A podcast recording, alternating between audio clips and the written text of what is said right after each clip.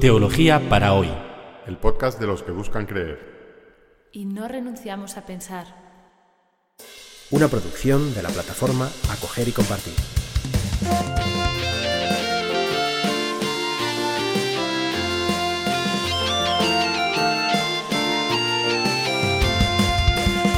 Bienvenidos al episodio 29 de Teología para hoy. El tema de hoy es, o se titula, Servir a los pequeños. Y vamos a comentar pues, los versículos de 9.35, de capítulo 9, versículo 35, hasta el 10, 16 del Evangelio según San Marcos. En el episodio anterior, eh, Jesús anunció por segunda vez su pasión, su muerte y su resurrección. Y por segunda vez los discípulos metieron la pata. ¿eh? La primera vez fue Pedro, el que increpó a Jesús. En la segunda vez es, es los doce discípulos que se ponen a discutir después de que Jesús les ha dicho que, que va a Jerusalén y que lo van a matar allí, a ver quién es el más importante.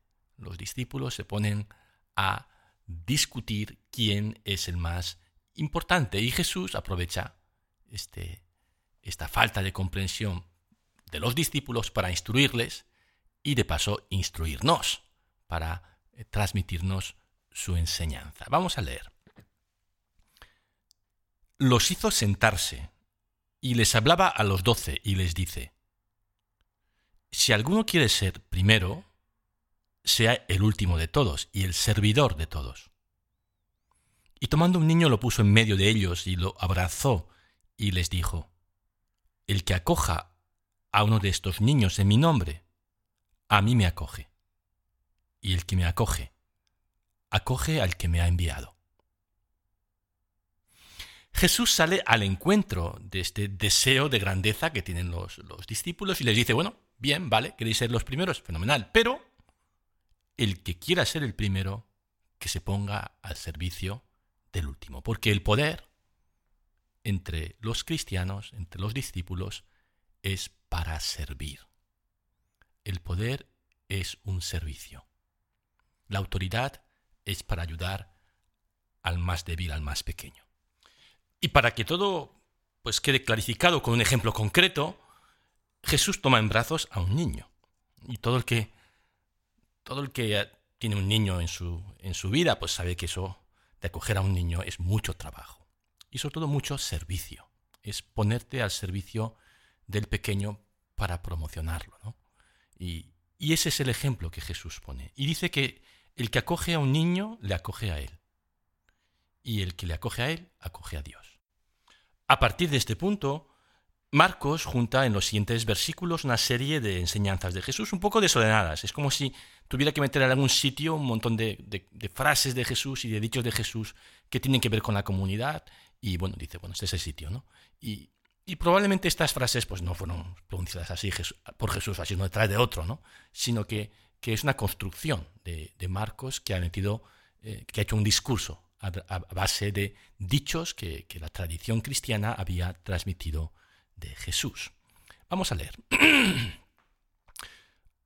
Juan le dijo, Maestro, hemos visto a uno que expulsaba demonios en tu nombre y tratamos de impedírselo porque no es de los nuestros.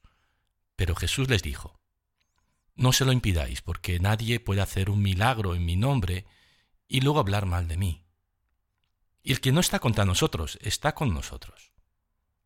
Os aseguro que no quedará sin recompensa el que os dé un, de beber un vaso de agua por el hecho de que pertenecéis a Cristo.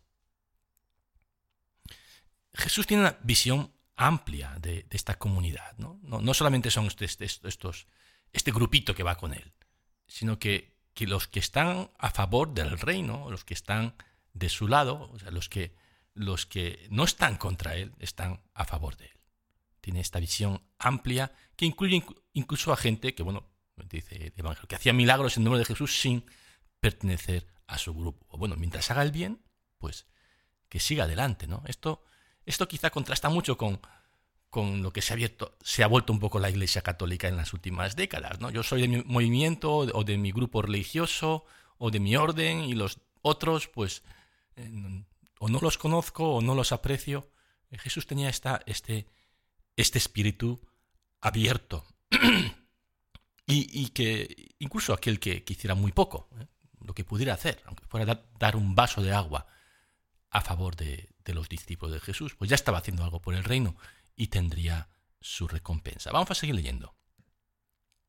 Si alguien llegara a escandalizar a uno de estos pequeños que tienen fe, sería preferible para él que le ataran al cuello una piedra de moler y lo arrojaran al mar. Si tu mano es para ti ocasión de pecado, córtala, porque más te vale entrar en la vida manco que ir con tus dos manos a la gehenna, al fuego inextinguible.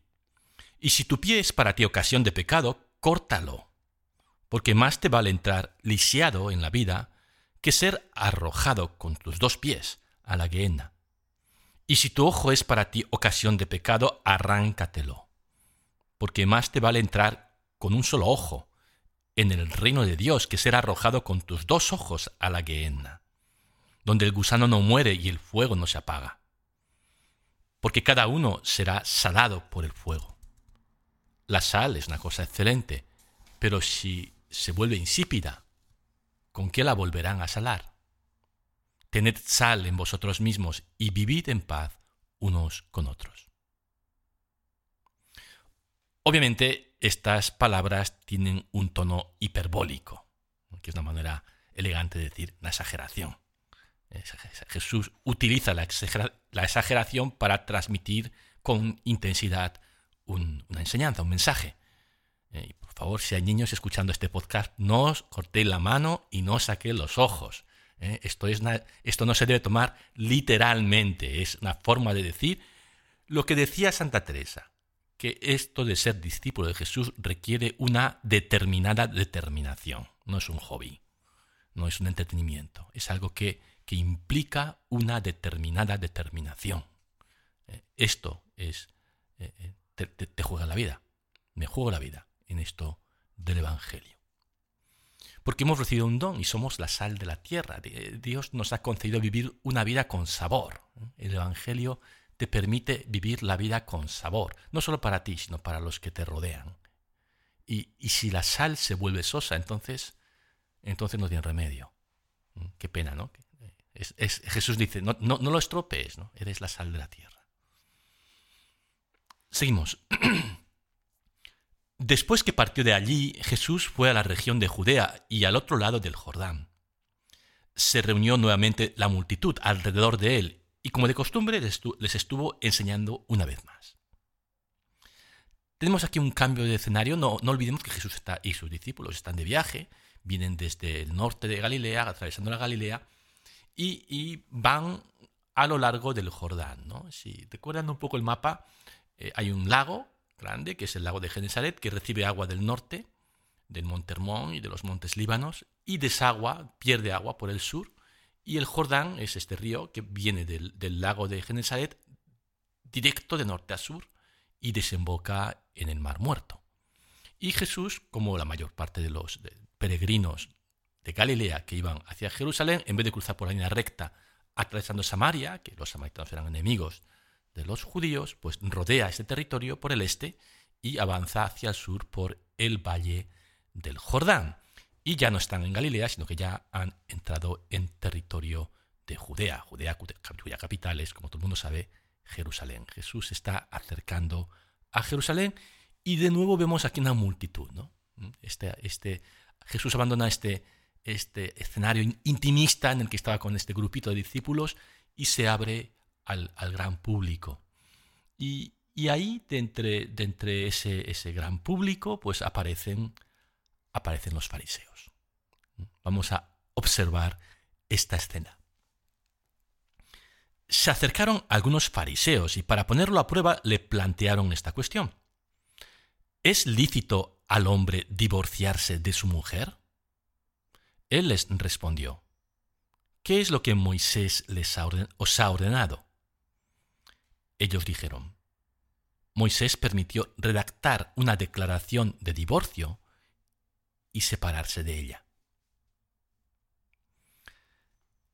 Los fariseos son expertos en la ley. La ley es eh, la traducción de la palabra hebrea Torah. La Torah son los cinco primeros libros del, de la Biblia, del Antiguo Testamento, lo que nosotros cristianos llamamos Pentateuco, que narra pues, la creación, eh, eh, la liberación de Egipto y sobre todo el establecimiento de la alianza. Esta relación especial entre Dios y el pueblo de Israel, en el que el pueblo de Israel tiene que responder eh, obedeciendo los mandamientos de Dios.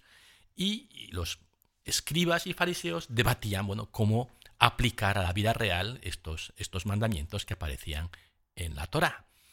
Y, una de las cuestiones, pues, era este del divorcio, ¿no? Así que Jesús, a Jesús le preguntan, bueno, ¿es lícito al hombre divorciarse de su mujer? Y él contesta con otra pregunta. Bueno, vosotros sois los expertos. ¿eh? ¿Qué, dice ¿Qué dice Moisés? ¿Qué dice la Torá? Moisés es el autor, o se, se, supone que es el autor de la Torá, de los cinco primeros libros de la Biblia. ¿Qué dice Moisés? Y ellos responden, Moisés permitió redactar una declaración de divorcio y separarse de ella podrían haber añadido. Según Deuteronomio 24.1, dos puntos comillas, si un hombre se casa con una mujer, pero luego encuentra en ella algo indecente y deja de agradarle, le entregará por escrito un acta de divorcio y, le, y la echará de casa. ¿Vale? O sea, según este texto y según el Antiguo Testamento, el hombre puede echar de su casa, de su familia, a su esposa. ¿Y, cuál es el motivo suficiente para hacer algo tan, tan, tan brutal? ¿no? Pues había una discusión, había una discusión entre los, rabinos, entre los fariseos. ¿no?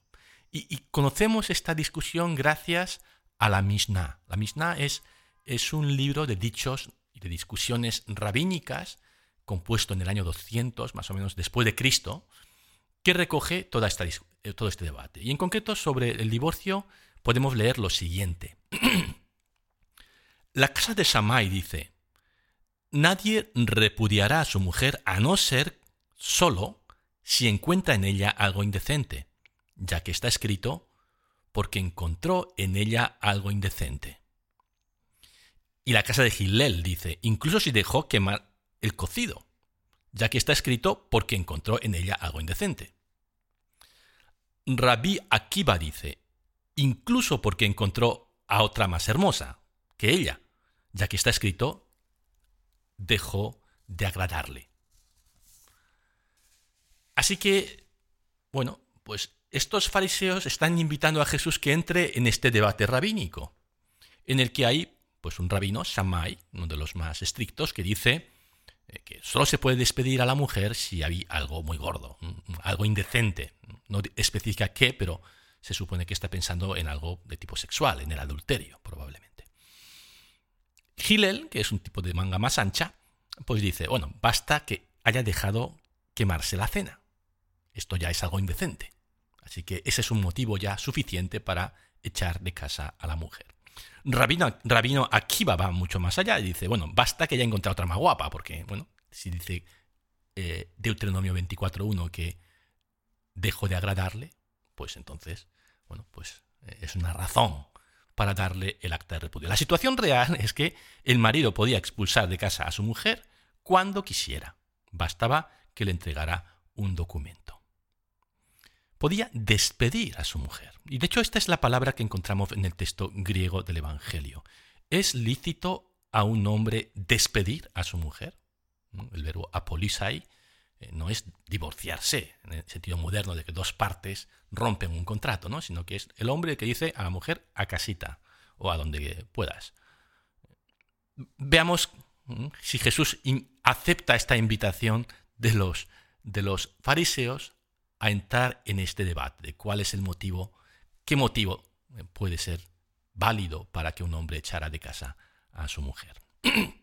Dice Jesús. Entonces Jesús les respondió, si Moisés os dio esta prescripción fue debido a la dureza de vuestro corazón. Pero desde el principio de la creación Dios los hizo varón y mujer.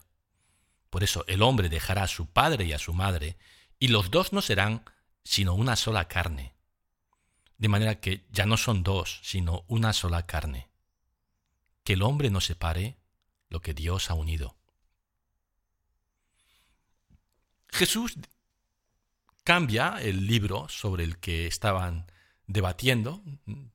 Estaban utilizando el libro del Deuteronomio, el último libro de la Torá, y dice, no, vamos a utilizar Génesis, ¿vale? Y dice, en el Génesis dice, Dios, que es el primer libro de la Torá, dice que Dios los creó hombre y mujer. Y efectivamente, si tomamos el libro del Génesis, capítulo 1, encontramos que Dios crea el mundo en seis días y el sexto día crea simultáneamente al hombre y a la mujer. Ahora bien, si seguimos leyendo el Génesis capítulo 2, nos encontramos con otro relato de la creación. Esto, esto es una cosa que, bueno, que está en la Biblia, pero que, que, hay gente que no se ha dado cuenta, mucha gente no se ha dado cuenta de esto, que hay dos relatos de la creación en la Biblia. Hay un primer relato de la creación en el capítulo 1, en el que Dios crea en seis días, y además con su sola palabra, dice, hágase la luz, la luz se hace. O háganse el sol, el sol, la luna, pum, el sol, la luna se hacen. Y el sexto día Dios crea simultáneamente al varón y a la mujer. En el capítulo 2 hay otro relato de la creación que tiene un toque como más folclórico.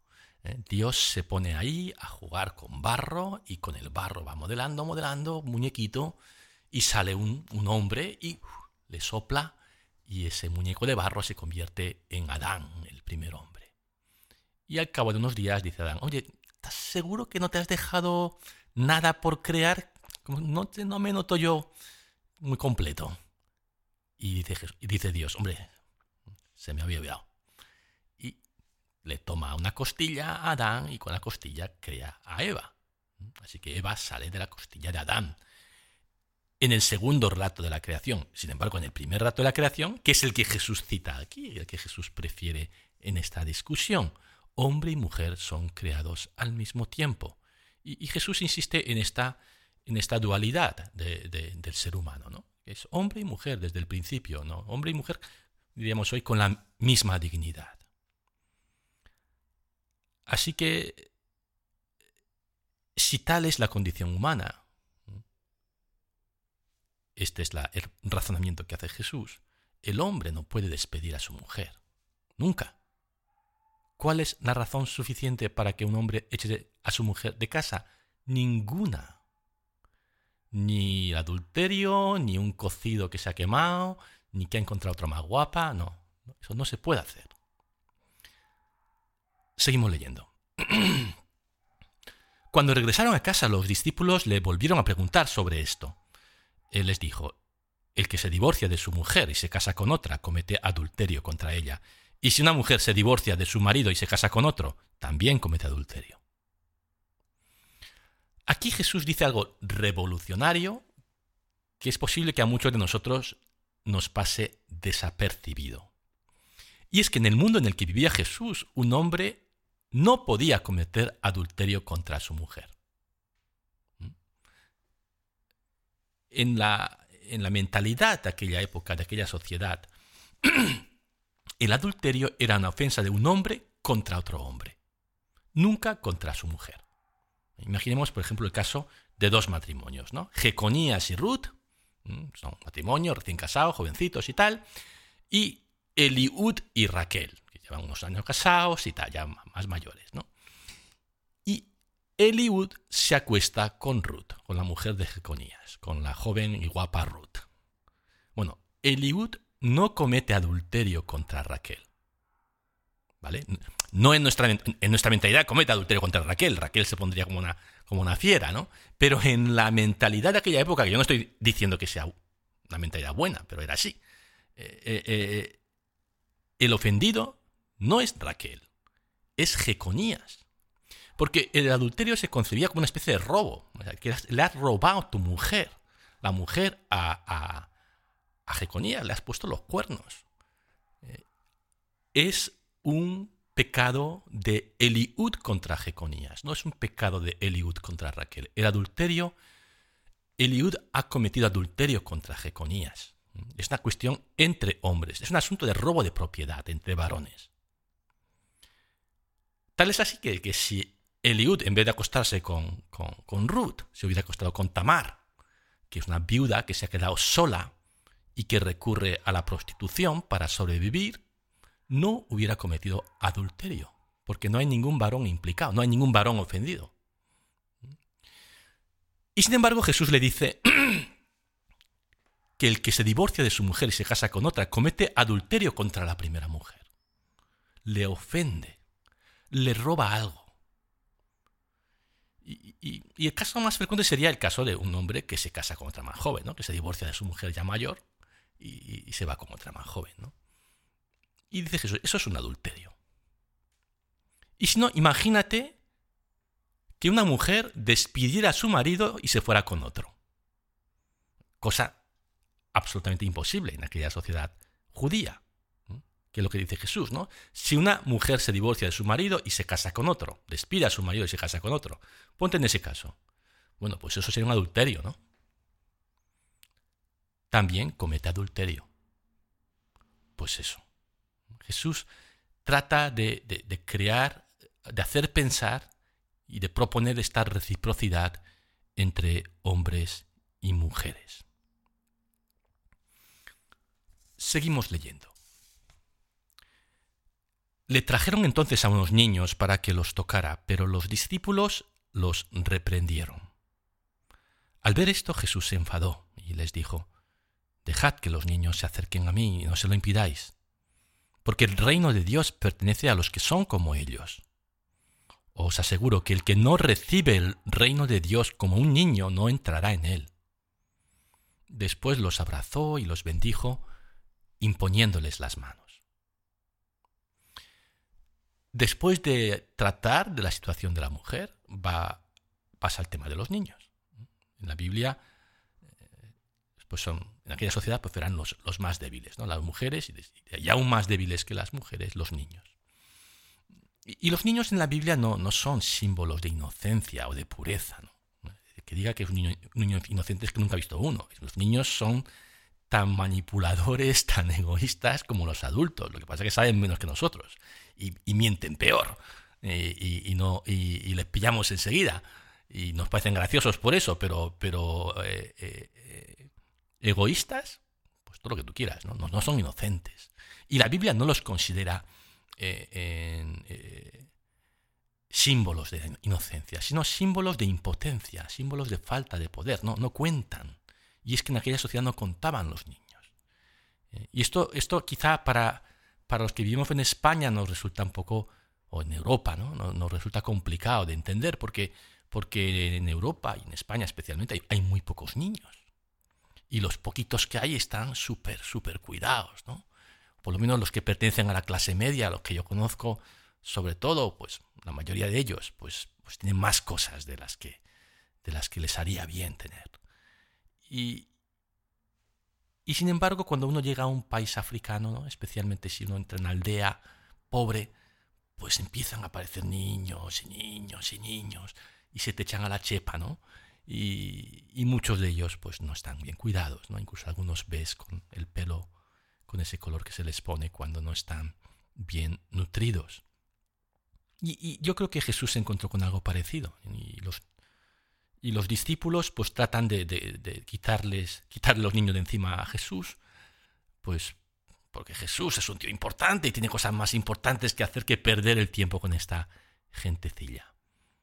Y Jesús regaña a sus propios discípulos y no solamente acoge a los niños, sino que les pone como ejemplo de cómo hay que recibir el reino de Dios.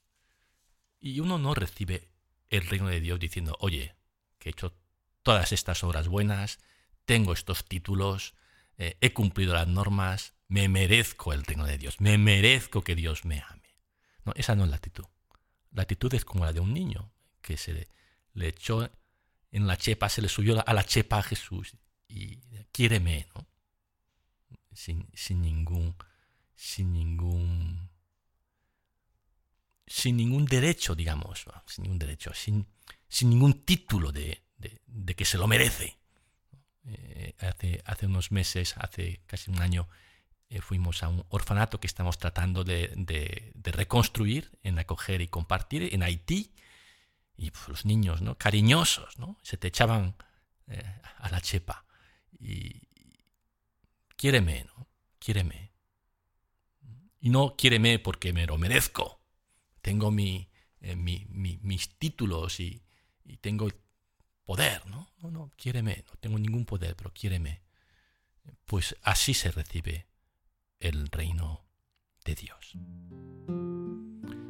Y terminamos así el episodio de hoy. Y, bueno, ya estamos casi llegando a Jerusalén. El próximo episodio será el último de nuestro viaje hacia la ciudad santa. Escucharemos a Jesús anunciar por tercera vez su pasión, muerte y resurrección. Dentro de una semana.